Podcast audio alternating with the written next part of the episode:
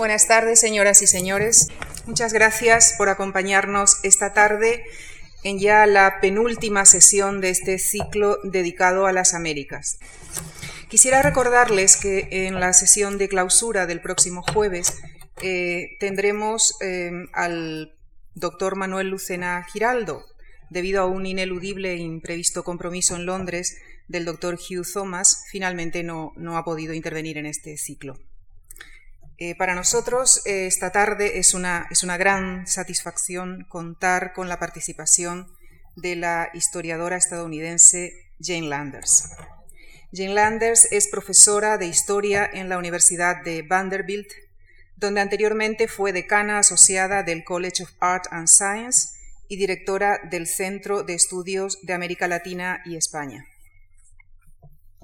Ha centrado su labor investigadora y docente en el estudio de la historia colonial de América Latina, la historia del mundo atlántico y en estudios comparativos sobre los sistemas de esclavitud. Es autora de numerosos libros y ensayos, así como de artículos publicados en prestigiosas revistas especializadas. Actualmente está investigando en los registros de las más antiguas iglesias de la población negra en Brasil, Cuba y en el Caribe. La profesora Landers analizará esta tarde las alternativas políticas con las que contó la población de origen africano, que en su larga lucha por la libertad creó alianzas políticamente importantes que jugaron un papel significativo en la historia de las Américas. No me queda sino agradecer a la profesora Landers su participación en este ciclo y a ustedes, señoras y señores, por su presencia y su atención. Muchísimas gracias. Gracias, Lucía. Es un honor y un gran placer de estar con ustedes y quiero agradecer a Lucía y a su equipo ah, y también a Felipe Fernández Armesto, quien me convidó a estar presente con ustedes. Muchas gracias.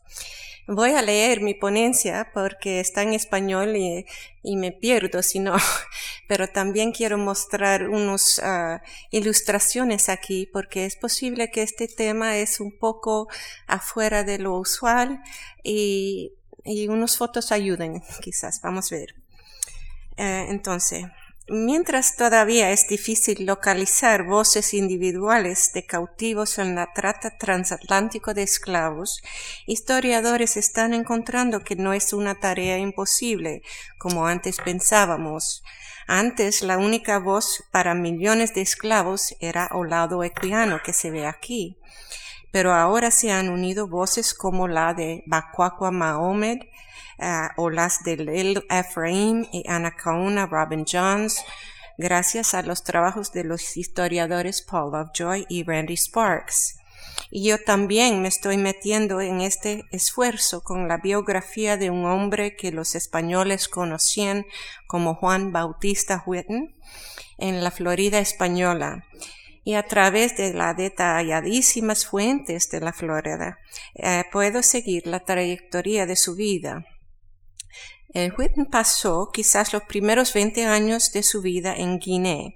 Voy a darle unas fotos. Aquí otro de Olado y otro de Guinea. Entonces empezó su vida allá y pasó eh, entonces después 10 años en Carolina del Sur como esclavo de los ingleses y pasó otros 35 años en la Florida española y finalmente los últimos años de su larga vida en Matanzas, Cuba. En el transcurso de su notorio vida ocurrieron las revoluciones americana, francesa, haitiana y la abolición de la trata transatlántico de esclavos y su vida nos ayuda a entender mejor cómo africanos en las Américas se sintieron y interpretaron la época de revoluciones y las promesas incumplidas de esa era. ¿Incumplidas? Nacido en algún parte de la costa de Guinea en el año 1756, según su estimación, Prince Fue presente en casi todos los importantes momentos de su historia. No sabemos qué nombre africano tenía o cómo llegó a ser esclavizado, pero yo fui a Huida, en Benín, y esta es la ruta que él debía haber uh, trasladado hasta la costa para ser ah, llevado a América. Eso es huida, pasó por esos pueblos hasta la playa.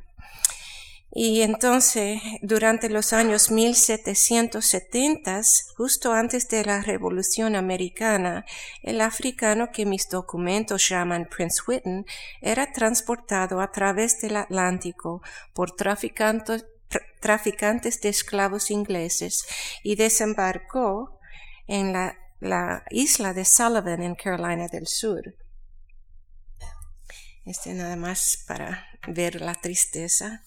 Ninguna ciudad colonial norteamericana importaba más esclavos que Charleston, y una vasta mayoría de estos esclavos eran traídos directamente de África.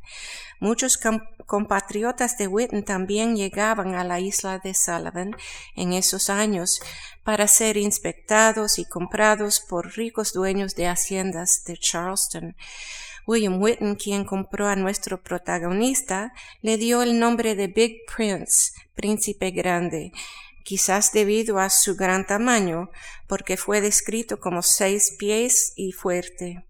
Big Prince fue carpintero en la plantación de Whitten y sobre 1777 formó lo que sería su unión de por vida con una esclava nacida en el condado llamado Judy, perteneciente a la plantación vecina de William County y los Cantis eran entre los primeros colonos en el distrito, 96 como se llamaba, sirviendo en la milicia y luchando en guerras indias.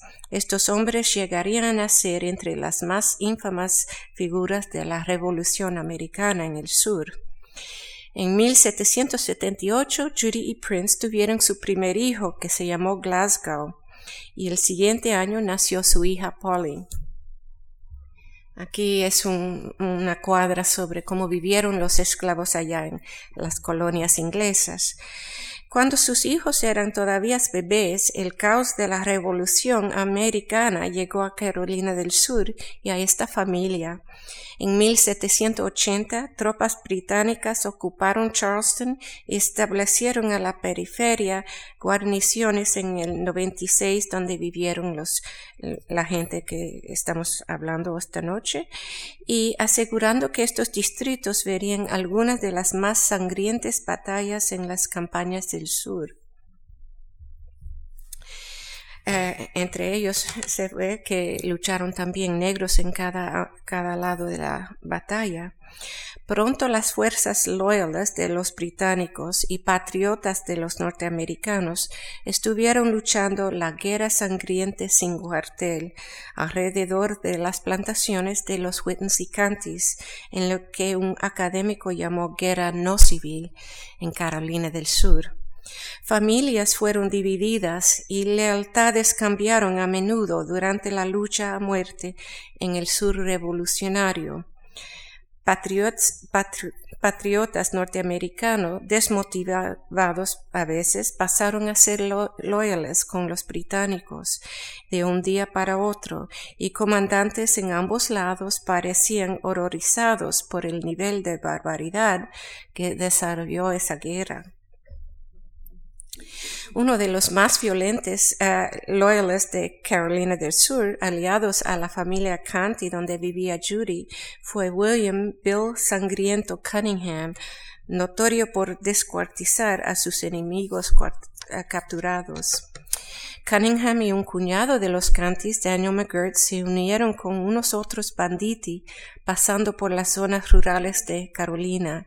Hicieron una campaña de tierra arrasada, quemando los pueblos de Camden y 96 en 1781 y dejando los abrazadas, las abrazadas ruinas donde una vez habían plantaciones floreciendo. Y a lo largo del camino llevaron con ellos muchos esclavos, otros esclavos aprovecharon del caos para huir de sus plantaciones y llegar a los campos británicos con las noticias de que en Charleston un Lord Danmore había repetido su previa oferta de liberar esclavos a cambio de su servicio militar. Como si la lucha no hubiese hecho daño suficiente, la viruela atacó ese mismo año y muchos esclavos perdieron sus vidas. Un gran número de esclavos infectados que estaban huyendo hacia el sur con los británicos fueron abandonados para morir en agonía al lado de los caminos y la plantación Canti pasó por varias manos durante la época de confusión en esos años. Las fuerzas loyales bajo la dirección del coronel Watson acamparon en la plantación Canti, hacía que en la primavera de 1781 fueron desplazados por el famoso Zoro de la Ciénega, Francis Marion, y sus tropas norteamericanas. Entonces ellos estaban en medio de todo esto. Cada lado acusó al otro de violación de las leyes de las naciones y probablemente los dos tenían razón. Ese es un uh, pass para los que fueron a luchar con los británicos. A lo largo de este tumulto, tumultuoso periodo, los Whitens, como muchos otros esclavos, fueron robados como botín de la guerra y llegaron a manos de un tal Colonel William Young, que fue como William Cunningham, un antiguo residente del distrito y un comandante de la caballería loyalist de Patrick Tonin. Prince y su familia podrían haber conocido a Young o quizás Prince decidió aprovechar la oferta de Lord Dunmore y coger las armas para ganar su libertad. Cuando Bill Sangriente Cunningham atacó a Saluda, alguien dijo que sus tropas incluían un oficial negro y otro comandante loyalist también famoso, Thomas Brown, contó muchos hombres negros entre sus rangers. Cuando los Loyalists evacuaron a Charleston en 1783, Cunningham, Young y sus compatriotas fueron a Georgia, donde muchos se habían luchado antes.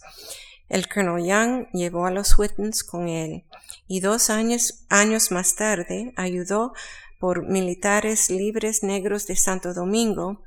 Los patriotas americanos libraron a Savannah entonces Young mudó los Whitens incluso más al sur, al puesto fronterizo de Fort Tonin en Point Peter, Georgia, justo enfrente de la Florida británica. Florida había pertenecido a los británicos por menos de 20 años, antes fue de, España, de 1566 hasta 1763 fue español y después por unos 20 años británico. Pero en este breve periodo, hacendados exiliados de sus plantaciones habían transformado a la provincia de Florida, estableciendo nuevas y prósperas plantaciones usando el modelo Low Country, donde junglas y hamacas habían estado. Este labor difícil fue hecho por más de nueve mil esclavos de los refugiados loyalists traídos a lo que sería su última última colonia por la costa atlántica, y por miles de nuevos africanos importados de factorías de esclavos en la isla de Banks, en Sierra Leone o a lo largo del río Pongo. Esos son más militares de cada lado y esto es de donde salieron muchos de los esclavos que fueron a la Florida, ah, entonces de Río Pongo. Todo este incesante esfuerzo fue perdido cuando la Revolución Americana terminó y Florida fue devuelta a España. Mientras hacendados loyales abandonados empaquetaron sus pertenencias para mudar a las Bahamas, Nueva Escocia y otros lugares todavía inglesas, cientos de esclavos se aprovecharon el momento y huyeron en lugar de afrontar lugares y climas desconocidos o forzados separaciones de los seres queridos. Algunos huyeron tierra adentro, en territorio indio de los Seminoles, y algunos decidieron quedarse en la Florida española. ¿Y qué pasó con los Whitens? Después de a los menos tres intentos fallidos, Prince Whitten, Judy, Polly y Glasgow escaparon finalmente del Colonel Young y en 1785 ah, fueron capturados otra vez por un Jacob Weed, teniente coronel en las fuerzas ahora de los norteamericanos. Por sus servicios militares, la nueva Asamblea de Georgia, ya independiente, recompensó a Weed con inmensas cantidades de tierra, en la cual estableció plantaciones de algodón, operaciones madríferas y aceradoras, y el diestro carpintero que Weed había capturado de Young, ese Prince Whitten, habrá sido de mucho valor para sus empresas emergentes. Weed transportó su algodón y su madera por el nuevo pueblo portuario que ayudó a fundar en el río St. Mary's. El pueblo de St. Mary's llegó a ser el puerto más al sur de los Estados Unidos y el nuevo gobierno estableció una guarnición americana en este sitio estratégico. Pero solo al otro lado de ese río, una masa de agua de varias millas de ancho en algunos puntos, se encuentra otro país y la oportunidad de una vida diferente para los Whitens y otros como ellos. Prince debería haber aprendido sobre Florida de uno de los traficantes de esclavos bucaneros o oficiales españoles que frecuentaban las tabernas y tiendas del pueblo St. Mary's. Un domingo por la mañana, un año y medio después de haber sido capturado por ese weed, los Whitens hicieron su camino a través de las oscuras aguas y a la Florida española. Intentando recuperarlos, Weed los puso en busca y captura en un anuncio del periódico de la cual descubría, eh, describía perdona, a Prince como seis pies de alto, constitución fuerte y robusta, de oficio carpintero, treinta años de edad, hablador, y su mujer Judy como mujer pequeña y activa, también sobre 30, o más años de edad y criolla, que quiere decir que fue nacida en la América, no en África. Cinco pies y siete o ocho pulgadas de altura. Sus hijos, Glasgow, sobre ocho años de edad, un chico de buen aspecto y muy dispuesto para servir, y Polly, seis años de edad, ojos vivaces y con suavemente marcada por la viruela. El anuncio de Weed dijo que él creía que Prince se los había llevado con él para Florida para evitar una separación de su familia a la cual está muy apegado, que es exactamente lo que Whitney hizo. Habiendo cruzado la frontera internacional recientemente establecido en el río de St. Mary's, los Whitens finalmente encontraron la libertad, pero no desaparecieron todos los problemas de ellos.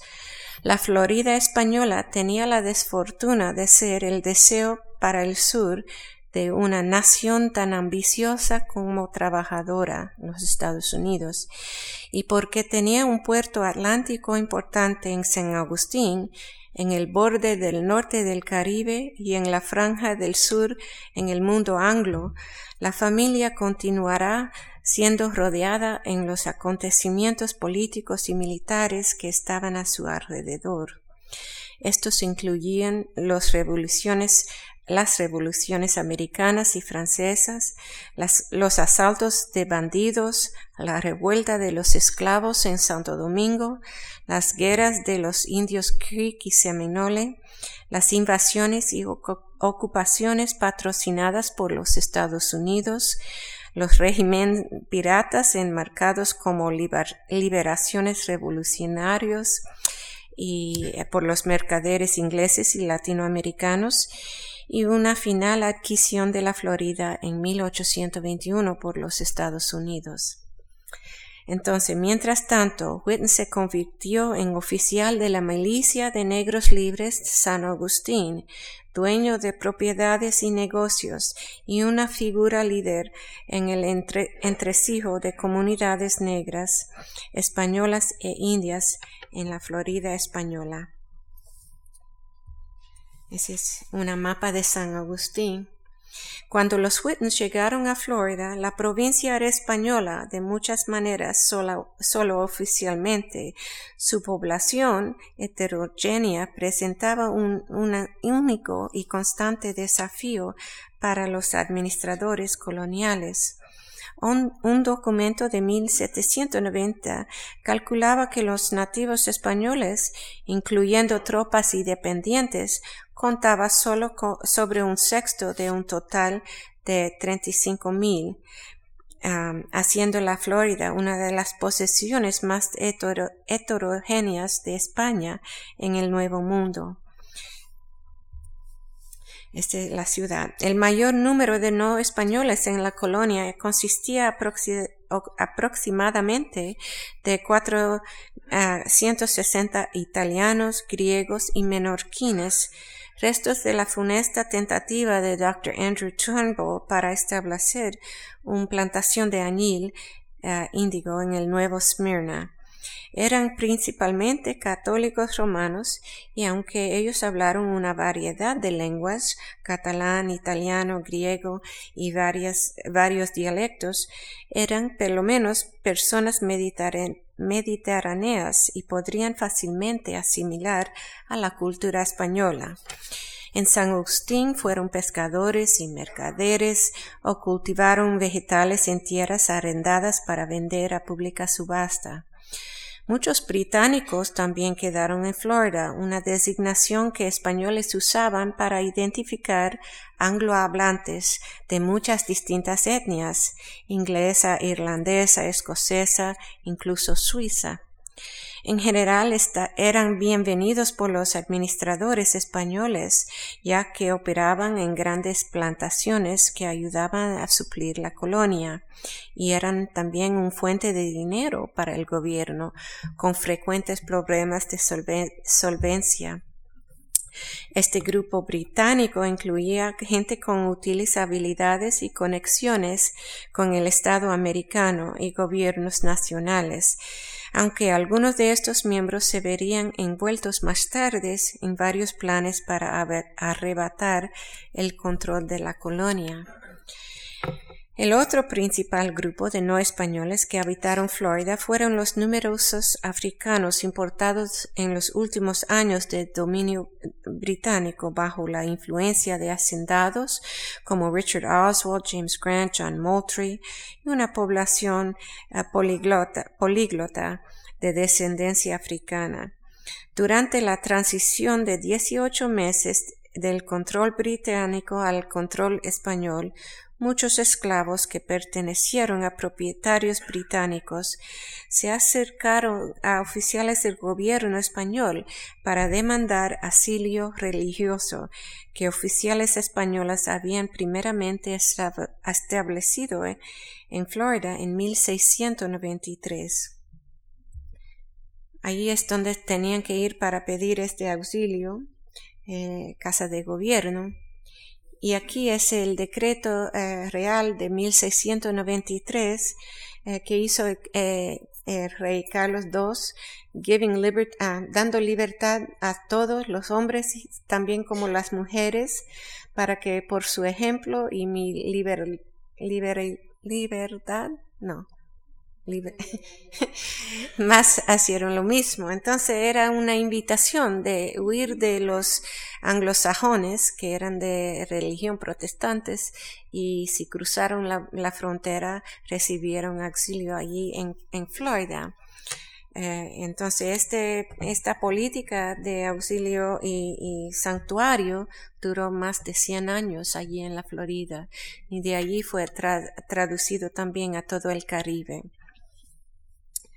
Eh, y de esa eh, eh, política salió este pueblecito pequeño que yo estudio, Gracia Real de Santa Teresa de Mose, que fue un pueblo de negros libertos como de pueblo de indios, con un sacristán allí, un, clérigo franciscano para darle catequismo y todo eso. Y fue un pueblo muy importante de la frontera para proteger a Florida. Y hemos hecho allí ah, excavaciones arqueológicas. Ahora hay un museo pequeño allí. Si visitan a San Agustín pueden ver. Pero después de este pueblo no hay más pueblos. Todo el mundo vivía junto en San Agustín. Ok, pues entonces ahora vamos a cruzar otra vez al siglo XVIII. La llegada del gobernador español Manuel de Céspedes dudó la motivación religiosa de los nuevos fugitivos, diciendo que ninguno de ellos ha manifestado ninguna vez la mínima inclinación para ser instruido y convertido en nuestra santa fe. Su valoración era que los fugitivos simplemente buscaban su libertad o escapar de un amo cruel. Podría haber tenido razón, pero el gobernador fue forzado a honrar la oferta de la corona eh, de este periodo más antiguo para dar asilo a cualquier esclavo de los ingleses protestantes que buscaba la eh, conversión y para proteger posibles conversos, el gobernador publicó un decreto requiriendo que cualquiera que desease llevar un esclavo fuera de la provincia tendría que obtener una licencia portando su firma. Cualquier de los colonos ingleses que decidieron permanecer también tendrían que registrar a los negros o mulatos, fuesen libres o esclavos bajo su control.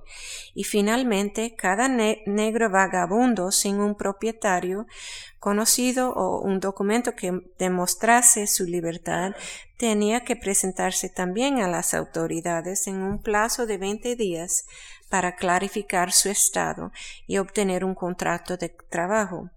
Los que cumpliesen el mandato, eh, que no cumpliesen el mandato, perderían su libertad y serían esclavos del rey. El gobernador británico de la Florida, que pronto dejará su mandato, protestó que estos requerimientos violaban partes del Tratado de París que permitían que cualquiera que desease podría dejar la provincia. Observó que en muchos casos los dueños no poseían no, no, poseían títulos para sus esclavos y que muchos negros libres no tenían documentos legales que probasen su estatus tampoco. Pero a pesar de la oposición, el gobernador español llevó a cabo su decreto y más de dos mil, ah, negros que deseaban legitimizar, legitimizar su estado de libertad se presentaron para registrarse. Y entre los negros vagabundos que se presentaron a los oficiales estaba Prince Whitten, por fin libre y legalmente protegido ahora por los españoles. Prince Whitten empezó a establecerse en la Florida española y sobre el transcurso de los siguientes 35 años, Prince, Judy, Glasgow y Polly se transformaban de, esclavos fugitivos a leales sujetos españoles. Y como previos gobernadores de Florida y Cuba hicieron, el gobernador Céspedes puso en un ejemplo hospedando algunos de los negros refugiados en su propia casa. Los restantes fueron divididos entre los vecinos del pueblo y los propietarios de las plantaciones que podían darles asilo, al menos por un tiempo. Este fue el comienzo de muchas conexiones entre los vecinos y los esclavos liberados. Como los negros y negras libres vivían y trabajaban entre ellos diariamente, es casi inevitable, que en esta comunidad española hubiese otro tipo de relaciones sociales. Los puntos de vista de africanos y españoles, de la familia y la sociedad eran altamente compatibles y cada grupo reconocía seguramente los valores del otro probablemente ayudados por sus primeros contactos y patrones, refugiados de la esclavitud anglo como los Whittens, llegaron a ser el componente más importante de la comunidad de negros libres en el segundo período español de la Florida, que fue de 1784 hasta 1821. Trabajaron duro, defendieron su comunidad cuando les llamaron y realizaron vidas en libertad, adquiriendo propiedades y casándose con otros fugitivos. Estos son unos cuadros de los tipos de africanos que estaban allí. Estos vienen de Congo y Angola.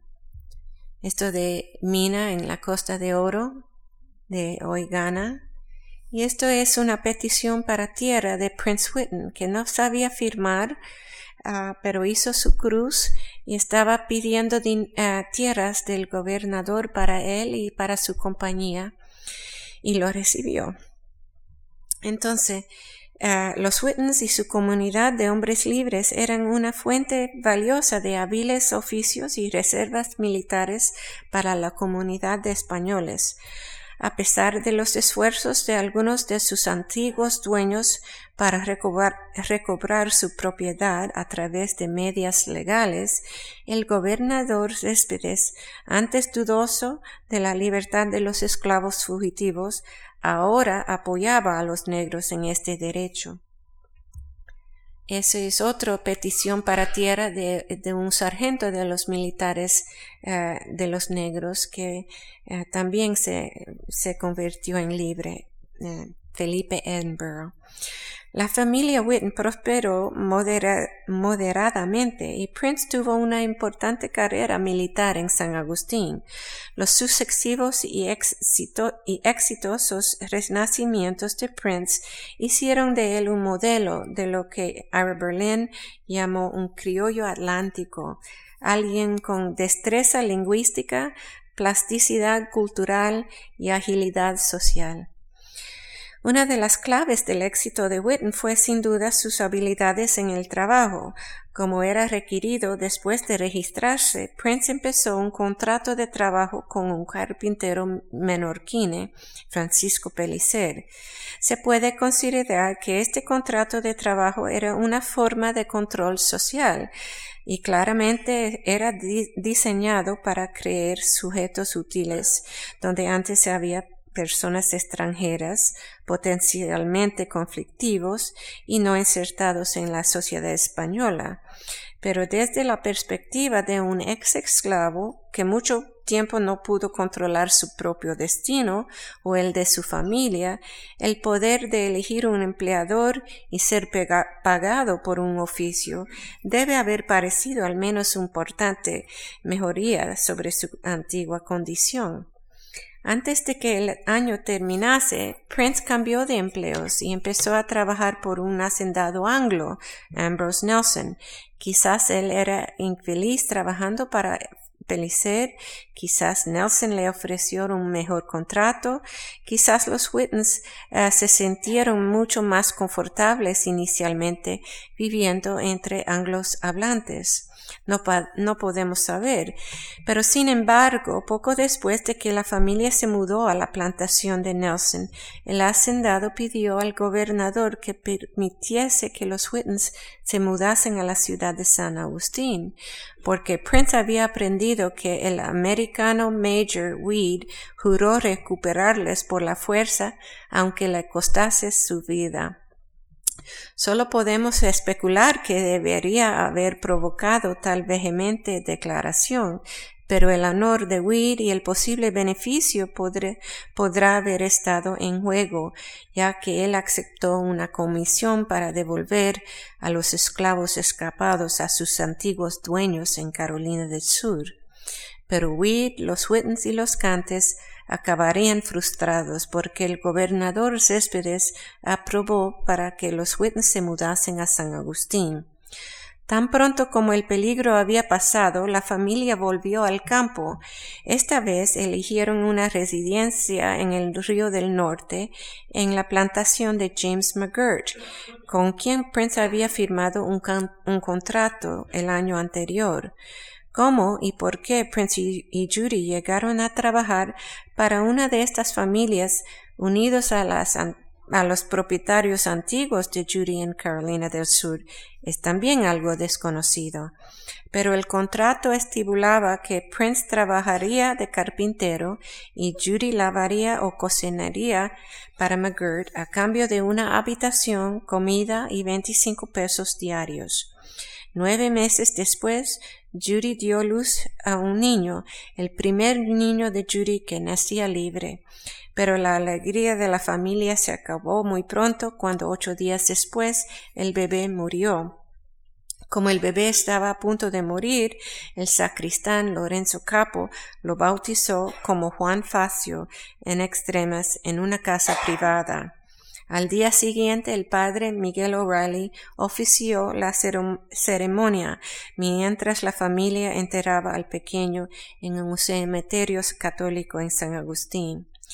Algún tiempo después de la muerte del bebé, McGirt empezó a insistir que Judy trabajase en el campo, pero Prince lo llevó a la corte para protestar que eh, que él no podía permitirlo. Con el máximo respeto, él pidió que le devolvieran su licencia para trabajar y el dinero que le debían por la labor realizada en los nueve meses y medio que había trabajado en esa finca.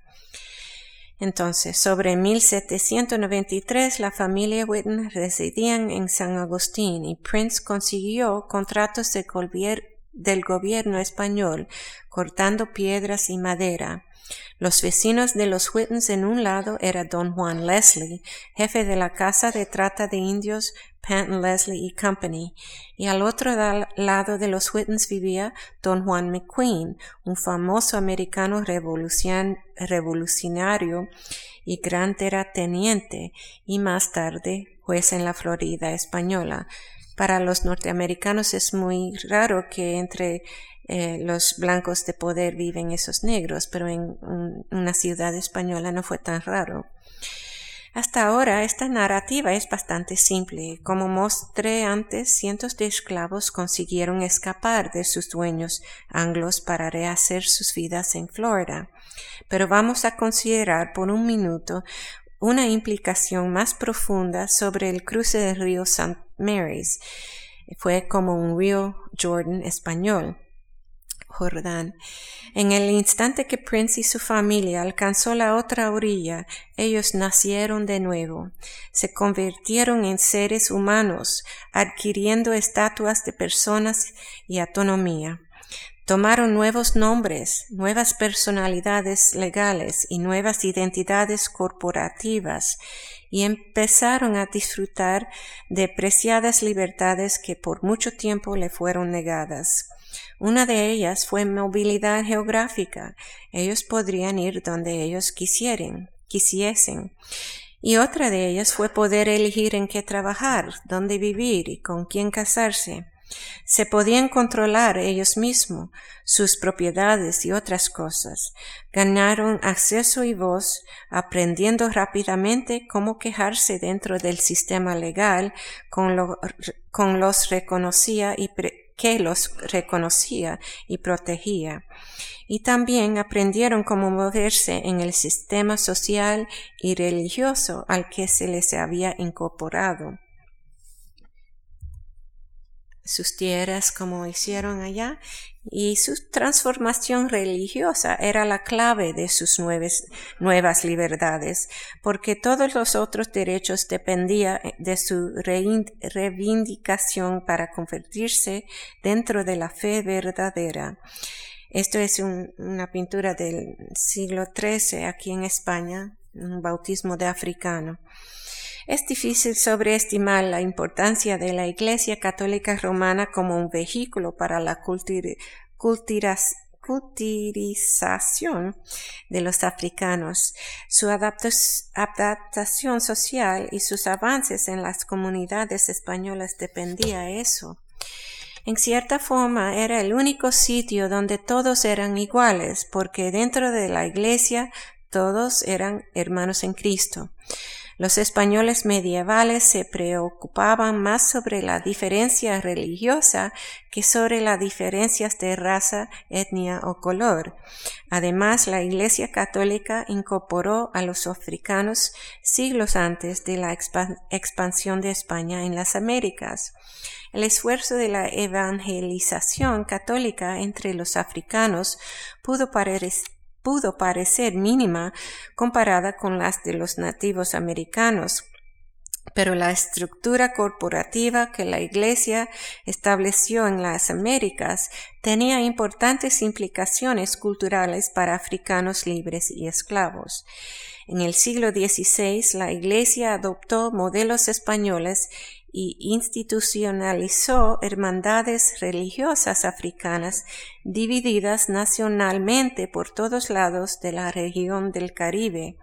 Las hermandades Mandinga, Congo, Carabalí y Lucumí, entre otros, tenían propiedades, elegían sus propios oficiales y proveían de servicios de caridad para sus miembros en Santo Domingo, Cuba, México y Colombia, y muchos más, exactamente como habían hecho en España. Aquí se ve un en Día de los Reyes, eh, enero 6, eh, como las fiestas de las etnias africanas en Cuba se celebraron con sus ropas, sus músicas, ah, pero fueron dentro de la iglesia, aunque tenían esa ropa. Entre el panorama del catolicismo español, estas hermandades o cofradías proveían un espacio donde los africanos de idioma y cultura parecidos pudiesen congregarse libremente, intercambiar información, combinar sus recursos y definir sus mismos intereses y promover sus metas comunes, incluyendo la liberación de sus compatriotas ah, esclavizados. Documentos eclesiásticos de las colonias españolas son algunos de los más antiguos y completas fuentes para africanos en las Américas, y estos muestran africanos persiguiendo con mucho entusiasmo la admisión en la Iglesia. Este es un, eh, folleto que yo encontré allí en La Habana, Cuba, hace unos años ahora. Es una ah, oración a Nuestra Señora del Rosario, que es una de las hermandades más famosas para los negros por todo el mundo de las Américas, y alguien lo había pintado allá en la cofradía de los Lucumís en La Habana en 1830. Y este es un, registro de una boda en San Agustín de mi pueblo de Gracia Real de Santa Teresa de Mose.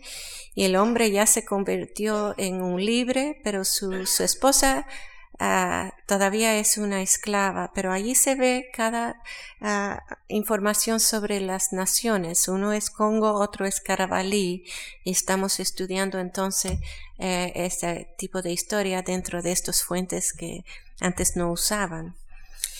No es sorprendente de estos hombres y mujeres recientemente libres, acostumbrados a un sistema de esclavitud que los limitaba en el acceso para ser miembro de la Iglesia protestante, aprovecharían la oportunidad de, de poder bautizar a sus hijos en la Iglesia Católica de San Agustín. Prince y Judy Whitten se unieron a otros refugiados buscando que los hijos perteneciesen,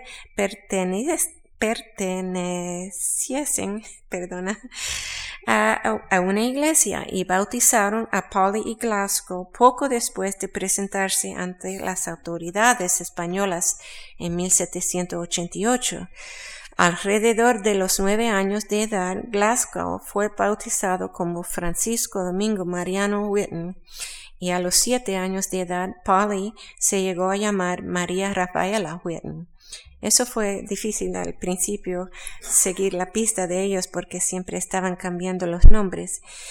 Para realizar la conversión, de adultos debidamente tomaba mucho más tiempo y esfuerzo, así que Prince y Judy no podían ser bautizados hasta que ellos hubiesen pasado a satisfactoriamente un examen sobre los principios básicos de la Iglesia con el sacerdote.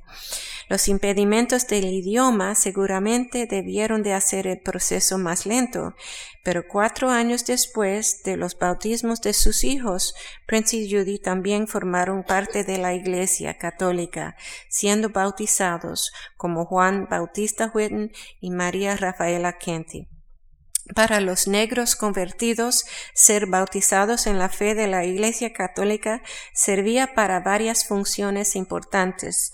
Los más importantes desde el punto de vista de los sacerdotes era la función religiosa de eliminar el estigma del pecado original y traer a los bautizados a la hermandad de la Iglesia.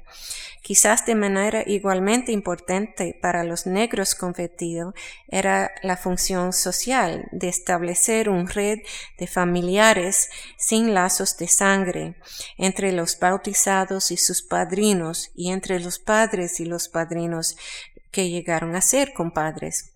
Un notorio español llamado ah, Don Manuel Bendicho, que por esa época era el vecino y patrón de Prince, sirvió de padrino para él y a su esposa y la ascendencia social de la familia había empezado. Los nuevos católicos Prince y Judy Whitten pronto estarían entre los padrinos más populares en la comunidad negra de San Agustín. Prince servía de padrino a 23 individuos, mientras Judy fue madrina de 31 personas. También la Iglesia Católica les ofreció a los negros otra manera de avanzar, hablando de la necesidad especial para educar a los niños en los preceptos católicos en una colonia poblada por muchos extranjeros, el gobernador estableció un colegio, colegio para chicos en San Agustín en 1786. Mandó al párroco a enumerar a todos los chicos que vivían en la ciudad, visitar a sus padres y explicarles la importancia de la educación de sus hijos en lectura, escritura, matemáticas y doctrina cristiana. Jóvenes negros como Glasgow podían asistir al nuevo colegio, pero deberían sentarse al lado de la puerta. A pesar de este intento de segregación, el gobierno requirió a los sacerdotes dar a los estudiantes negros la misma instrucción espiritual y mundana como a los estudiantes blancos. Los profesores no podían permitir que ningún estudiante insultase a otro o les, recordase de sus pecados de sus padres sino que todos se deberían tratar iguales como cristianos de fe, con amor y una caridad imparcial. Las reglas del colegio también fomentaban una identidad común entre los chicos, requiriendo la presencia de todos en la misa del domingo, procesiones religiosas y los funerales de los alumnos. No debió ser fácil para los Whitens aprovechar esa oportunidad educacional. Aunque el gobierno asumió las costas del colegio, otras necesidades tenían que ser superadas para la asistencia del alumnado. No solo se requería que los chicos estuviesen limpios y de buen aspecto, sino que además tendrían que tener sus zapatos brillantes. El padre Tomás Hassett describió la colonia en 1788 como afligido y muriendo por la falta de dinero, el comercio y la población, y puede ser que incluso los pobres padres blancos no podían permitirse el lujo de sacar a sus hijos del trabajo para ir al colegio. De todas formas, Prince y Judy entendieron el valor de la educación, habiendo huido de un sistema que teóricamente prohibía la educación a los negros. Y ellos apuntaron a Glasgow en el colegio y en consecuencia su alfabetización ayudó a su familia en los años siguientes. Una lista de la inscripción del año 1796 muestra que diez años después de la apertura el colegio parecía estar yendo bien con 81 estudiantes asistiendo a él. Entre los alumnos de descendencia africana estaba Antonio y Mateo Sanchos, Sánchez, los hijos cuarterones del más importante hacendado en la provincia, don Francisco Javier Sánchez, y su mulata consorte de Carolina del Sur, María Beatriz de Piedra. Esos chicos asistieron con sus hermanos Román y Domingo Sánchez, hijos de don Francisco y de su mujer Blanca, doña María del Carmen Hill, también de Carolina del Sur y asistiendo con estos hermanos estaba su antiguo esclavo que había pasado tiempo en ambas familias, Mariano Ambara, hijo de los compadres de Prince Judy, Felipe y Phyllis uh, Edinburgh, nacido en Guinea. Eso nunca se puede ver en una colonia anglosajona, que todos esos, eh, esos niños se juntasen en una escuela. Los Whitens entraron en el mundo católico español donde el matrimonio legítimo era otra clara marca de estatus social, transmitiendo respeto y honor, y también era todavía un otro mecanismo de crear fuertes lazos entre la comunidad negra, donde familias negras libres se casaban entre ellos y servían como padrinos para otros. En 1796, el matrimonio servía para incorporar un importante grupo cultural nuevo dentro de la comunidad de negros libres de San Agustín porque en este año miembros de los disueltos auxiliares negros de Carlos IV, recién llegados de la sangrienta batalla de Santo Domingo, fueron exiliados con sus familias a Florida. Eh, después del Tratado de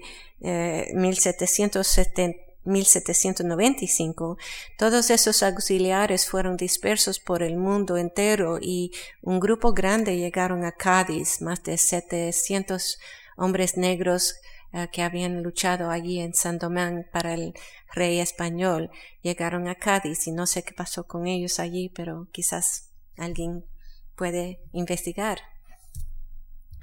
Entonces, este es un, algo para recordar eh, que los esclavos eh, eh, se rebelaron allí en San Domán y fue muy sangriente y al final los auxiliares que lucharon para Carlos fueron dispersados.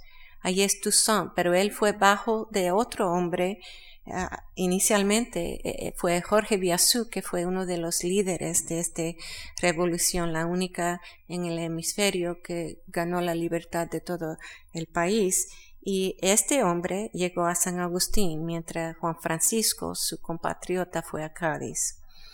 El general Jorge Biasú Biasú, que una vez comandó a Toussaint y un ejército de cuatro mil esclavos sublevados, llegó a San, Agustín, a San Agustín con veinticinco de sus seguidores. A pesar de las grandes diferencias en el lenguaje y la cultura, y de haber llegado solo hacía cuatro meses, el cuñado de Biasú y su heredero natural, Jorge Jacobo, se casó con la hija de Prince, Polly, y la boda celebrada en la catedral unió a las dos familias extendidas que vivieron las revoluciones americanas, francesas y haitianas, y que lucharon para conseguir su camino a la libertad. Aquí es la casa donde vivió el general negro Jorge Biasú en San Agustín. Si ustedes visiten allí, se pueden pasar a la casa.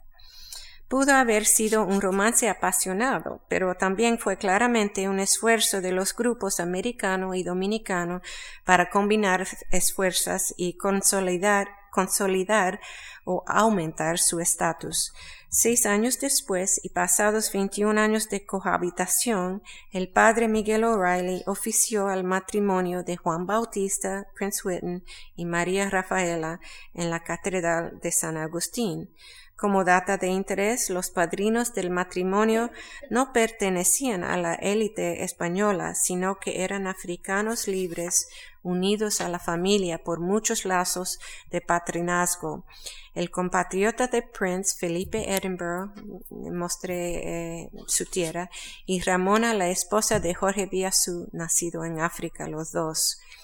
El año siguiente, Felipe y Ramona también sirvieron de padrinos para Francisco o Glasgow, hijo de Prince Judy.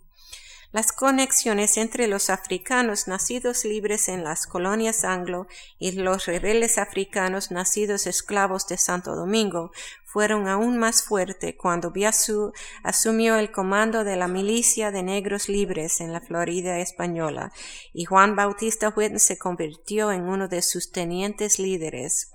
Aunque es difícil determinar si Whitney había adquirido experiencia militar durante sus campañas en el sur en la Revolución Americana, su servicio militar para los españoles está bien documentado.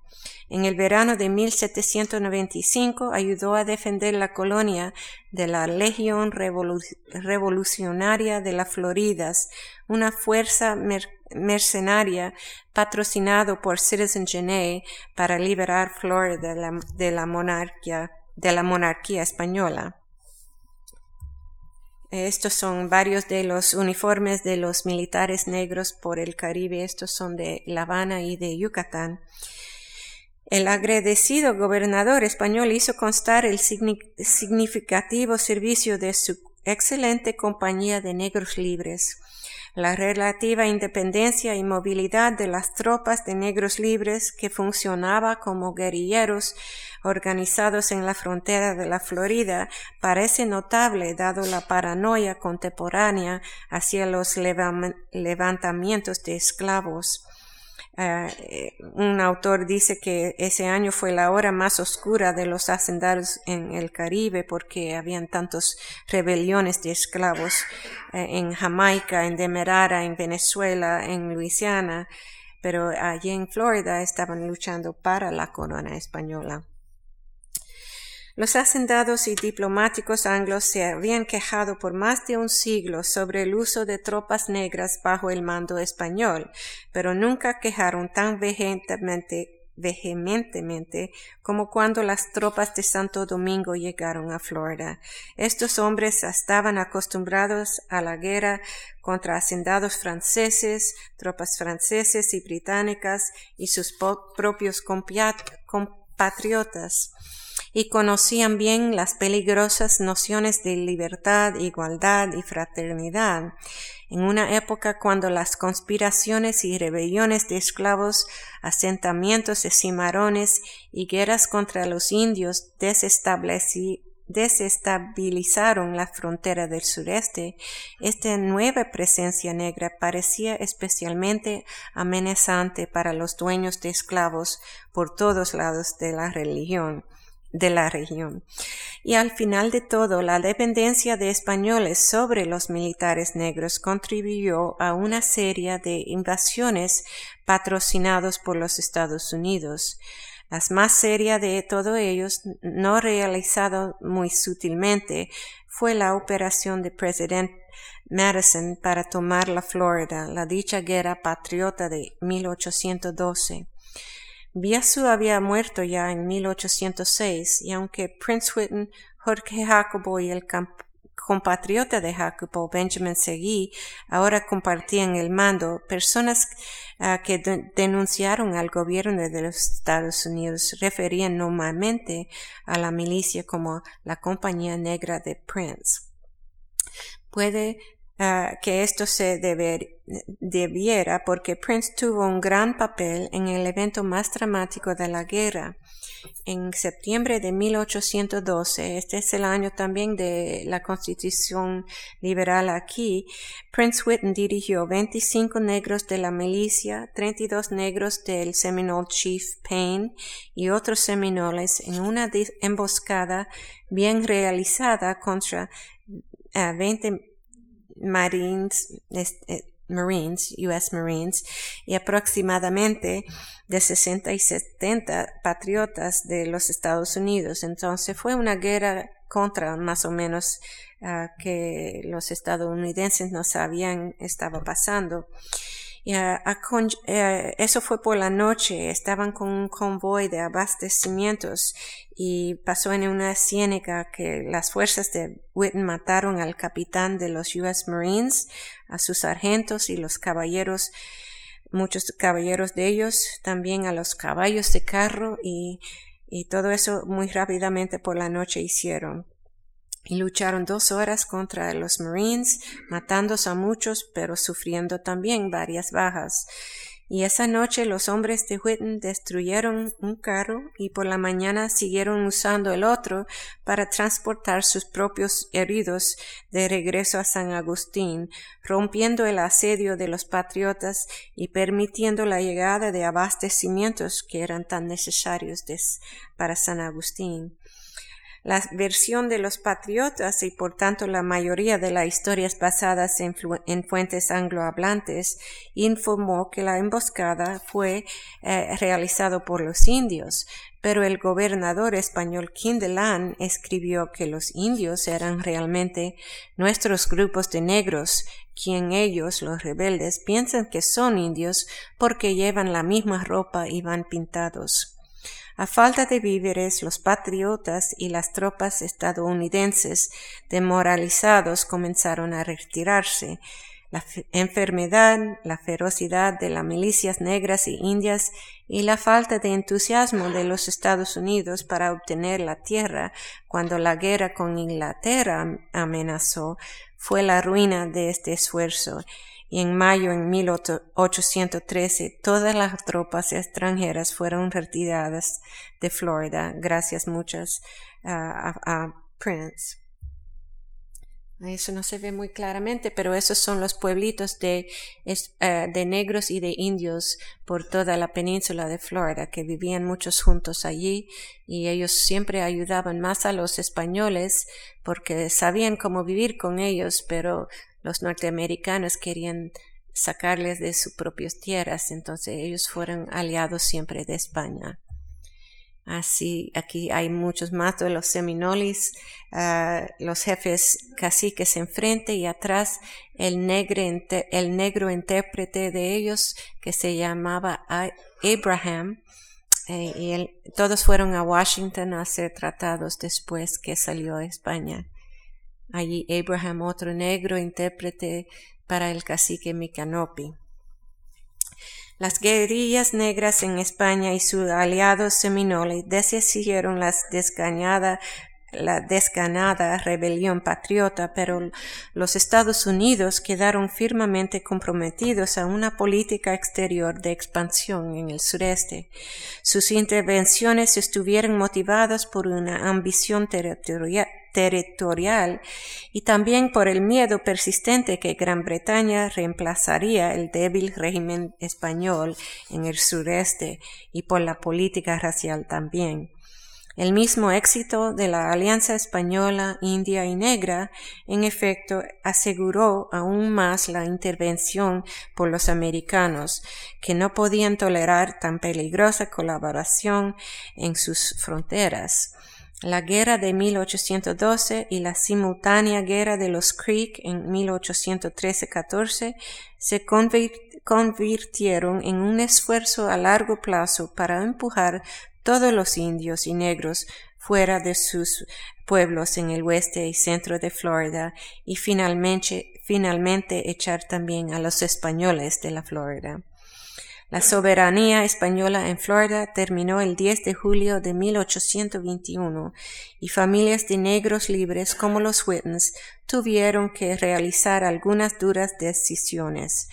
Algunos negros libres como Felipe Edinburgh confiaron en los tratados de cesión y permanecieron en el nuevo territorio de la Florida, pero pronto encontraron que los hacendados blancos racistas que inmigraron a la región no estarían dispuestos a tolerar tal desafío al mito de la inferioridad negra. Los americanos estaban decididos a instalar un sistema de dos castas raciales e eliminar la clase media de negros libres de Florida. Sobre los siguientes años, estos inmigrantes presionaron a muchos negros libres para que vendiesen las propiedades que les quedaron por bajísimos precios y en los años anteriores a la guerra civil estadounidense, algunos negros libres se unieron con otros exiliados yendo para Cuba, Haití y México, cuyas historias estamos apenas comenzando a saber. Al parecer, Prince no confió que el gobierno vinidero iba a cumplir sus promesas y en lugar de este lideró la comunidad poliglota de negros libres al exilio en Cuba, donde una vez más rehicieron sus vidas.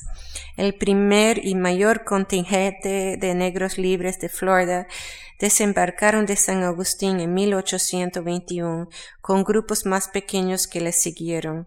Algunos no dejaron la Florida hasta 1827, pero al final 40 milicianos negros, 27 mujeres y 78 niños fueron reinstalados en Cuba a costa de la tesorería real. Oficiales españoles les concedieron tierras y una pensión de una ración diaria para cada uno. Mantuvieron informes sobre el grupo exiliado por un buen tiempo después, anotando las muertes y reduciendo las raciones y tierras dadas correspondientemente y algunos miembros más jóvenes del grupo se unieron a las milicias en Cuba, pero muchos como Juan Bautista Whitten, que tenía 62 años, había ya dado más de 20 años de servicio a la corona española, luchando contra enemigos franceses, británicos, norteamericanos e indios. A pesar de que a veces recibieron malos tratamientos por parte de las autoridades coloniales, los milicianos negros siempre fueron leales a España, no pudieron parar la ola de expansión norteamericana, pero obstruyendo su avance, los soldados negros permitieron que la débil y olvidada administración española en Florida durase más tiempo del que hubiese podido ser. Muchos de los hombres que compusieron la milicia negra, como Prince Whitten, fueron notables por sus habilidades para dejarse llevar, habiendo salido del caos de las dos revoluciones y habiendo luchado por salir de la esclavitud, mostraron ser unos aliados formidables y leales para los españoles que les liberaron. Y en Florida ganaron reconocimiento como guerrilleros autosuficientes y emprendedores aunque servían bajo condiciones nefastas, el estatus militar que adquirieron, adquirieron sirvió a sus mayores intereses y hábilmente emplearon este estatus para conseguir el máximo provecho. Les proveyó a ellos y a su familia una identidad también corporativa, en la que tenían igualdad jurídica con los blancos, les ofreció un oficio útil y una fuente de dinero mínimo pero legal, recibieron considerables subvenciones de tierras como pago para sus servicios y también debe haber sido un fuente de, recompensas que fueron intangibles pero muy significantes como el orgullo y el reconocimiento de la comunidad, ninguno de los cuales habían sido suyos bajo la esclavitud. Desafortunadamente, el momento de este éxodo no pudo ser peor, los agricultores y oficiales cubanos fueron fuertemente estremecidos por los errores de, horrores de Santo Domingo y estaban temerosos del gran número de esclavos africanos llevados a trabajar para la creciente economía azucarera. La promulgación de la Constitución Constitución Liberal de 1812 en España y por todo el imperio instó aún más los rumores de emancipación que habían estado circulando por el Atlántico español desde el estallido de la revuelta de Santo Domingo. Este eh, eh, es la iglesia de eh, San Agustín, pero enfrente se ve un monumento a la Constitución española que aún está aún está allí. Estoy en portugués. entonces fue un, honor recibir esta eh, constitución y, muchos asistieron a, la proclamación, incluyo los negros. Ah, pues en este año también habían una serie de revueltas de esclavos por todo eh, eh, Cuba. El más serio de estos fue liderado por un negro libre miliciano, eh, capataz del Cabildo Lucumí, y mucha gente ha escrito sobre esto, José Antonio Aponte, y temerosos las autoridades confiscaron el libro de pinturas de este hombre, un escultor, que tenía dibujos de sus ancestros, quienes también habían servido en la milicia negra libre cubana, dibujos de soldados negros en uniforme defendiendo blancos, eh, retratos del rey Carlos III y aún, más inquietante de Toussaint Louverture, Henri Christophe y Jean-Jacques Dessalines también. Entonces, había un plan de revolución, creían los eh, españoles en Cuba. Entonces, en 1825, solo cuatro años después que Prince Whitney guió la comunidad negra libre de la Florida a su nueva vida en Cuba, los comisiones militares en La Habana y Matanzas comenzaron a señalar, a los negros libres en sus redes de investigación. La provincia de Matanzas había recibido exiliados del pueblo, pueblo negro libre, gracia real de Santa Teresa de Mose de eh, arqueología que mostré antes. Y otros también fueron en esta eh, evacuación a Matanzas. Eh, Prince lideró a esta gente a matanzas también en 1821. Eh, y entonces había una población más grande en matanzas de negros en 1827 basados en sus conocimientos de primera mano de las revoluciones americana, francesa y haitiana, así como las campañas abolicionistas británicas y norteamericanas, informados también sobre las ideologías políticas en que ellas se fundaron, los negros libres cubanos protestaron y rebelaron contra las restricciones raciales en sus actividades, aunque el resultado era frecuentemente su arresto. Los eh, acontecimientos estos que estoy eh, hablando llegaron finalmente en 1843 en una revuelta de esclavos en Cárdenas en marzo y otro más grave en Matanzas en noviembre, y la represión que resultó fue conocido como la escalera, nombrado por la escalera en la cual los esclavos fueron atados y latigados durante sus interrogatorios. Esclavos de más de 230 haciendas de azúcar y café fueron inculpados y arrestados, como muchos, si no la mayoría de los negros libres en matanzas. Oficiales militares tuvieron carta blanca para manejar la situación y resultó ser un baño de sangre.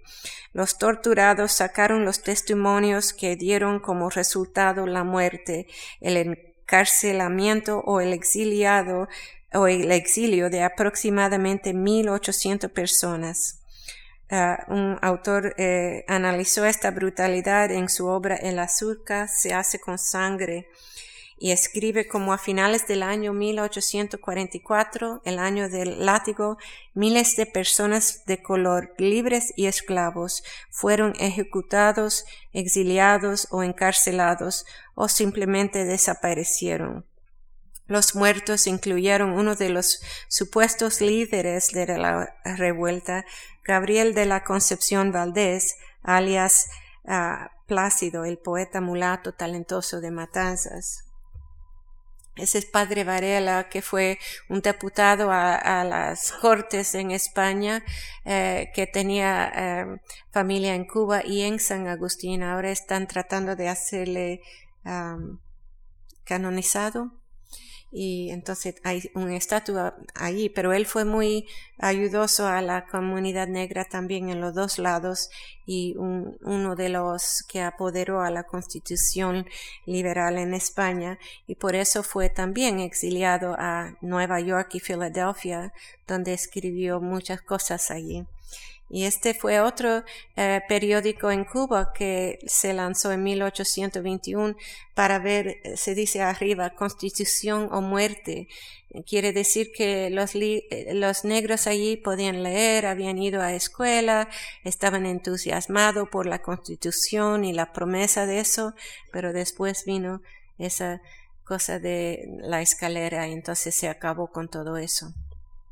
Y entraron más y más esclavos a Cuba en los años 1830 y 40. Todo eso fue prohibido por Gran Bretaña y España había firmado el tratado, pero entraron ilegalmente a Cuba mucho, mucho, mucho esclavos.